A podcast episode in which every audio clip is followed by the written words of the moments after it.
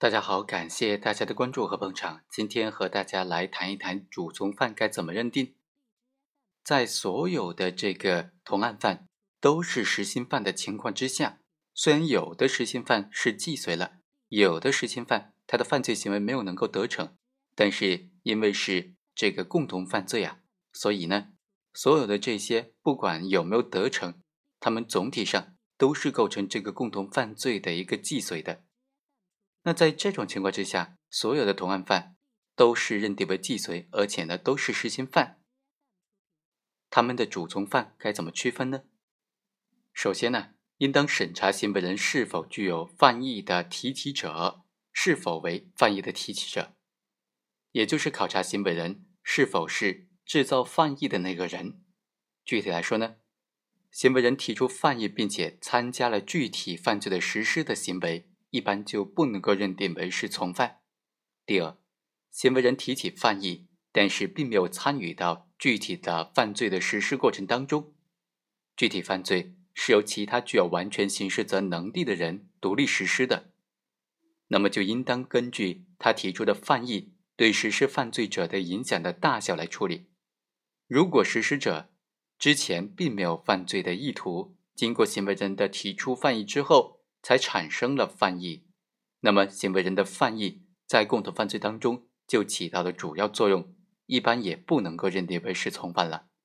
第三，如果实施者原本就有犯罪的意图，行为人提出犯意对实施者他实施犯罪的决议影响并不大，而且之后行为人并没有参加到具体的犯罪当中，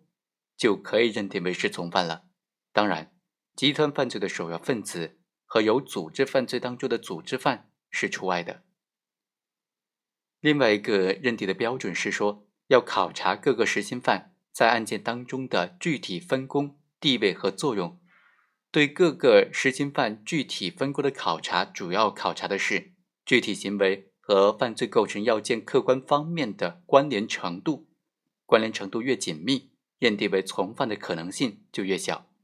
比如说。在故意杀人案件当中，杀人行为是构成这个要件最主要的客观要素。如果甲的分工就是实施杀人行为，乙的分工呢是为甲传递、递送犯罪工具或者望风，那么因为甲实施的杀人行为和罪名构成的客观方面的关联比较紧密，认定甲为从犯的可能性就比较小。而乙的行为和罪名构成的客观方面呢，它的关联程度。相对疏远，所以认定以为从犯的可能性就比较大。对各个实行犯地位的考察，主要考察的是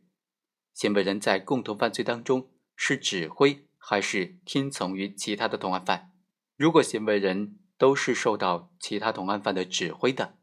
那么就认定为从犯的概率就比较大。相反，如果他是指挥其他人的，就很难认定为是从犯了。如果行为人之间，并没有指挥和被指挥的关系，就一般按照他在犯罪当中的分工以及行为造成的后果来认定主犯和从犯。对各个实行犯作用的考察呀，主要指的是考察行为人的具体行为和犯罪后果之间的因果关系。比如说，行为人不直接实施犯罪构成要件的行为的，他的行为和犯罪后果的关联程度就一般要小于。直接实施犯罪构成要件行为的那个人，例如杀人案件当中，甲、乙都实施了直接杀人行为，但是甲是刺杀了数刀，而且其中几刀是致命伤，乙他只刺了一刀，而且是非致命伤。按照一般的认定原则，甲的行为和被害人死亡的直接因果关系就成立了，应当认定为主犯。乙的行为和被害人死亡的因果关系程度要明显小很多，就应当认定为是从犯。另外，还需要考察各个实行犯他在共同犯罪当中的活跃的程度。行为人在案件当中的积极活跃程度也是认定主从犯的主要的因素之一。有的行为人虽然不是造诣者，但是在犯罪过程当中表现得十分积极。对这样的共同的实行犯呢，也不应该认定为是从犯。比如甲乙两个人共同持刀刺杀了被害人，因为被害人反抗、躲闪等等因素，乙反复刺杀被害人多刀，都是非致命伤。甲刺杀被害人一刀，却导致了被害人死亡。在这种情况之下，虽然被害人死亡后果是由甲直接造成的，但乙在案件当中的积极活跃程度远远高于甲，所以对于乙呢，也不能认定为是从犯。最后要考察各个实行犯参与犯罪过程的时间长短。比如说，在同一个案件当中，甲参与了共谋、踩点、准备作案工具、实施具体犯罪、销赃、毁赃等等全过程，而乙呢，他只是参与了这个案件的某一个阶段。那么，在甲乙的分工地位作用相当的情况之下，如果确实需要区分主从犯，则参与案件过程比较短的乙，一般就应当认定为是从犯了。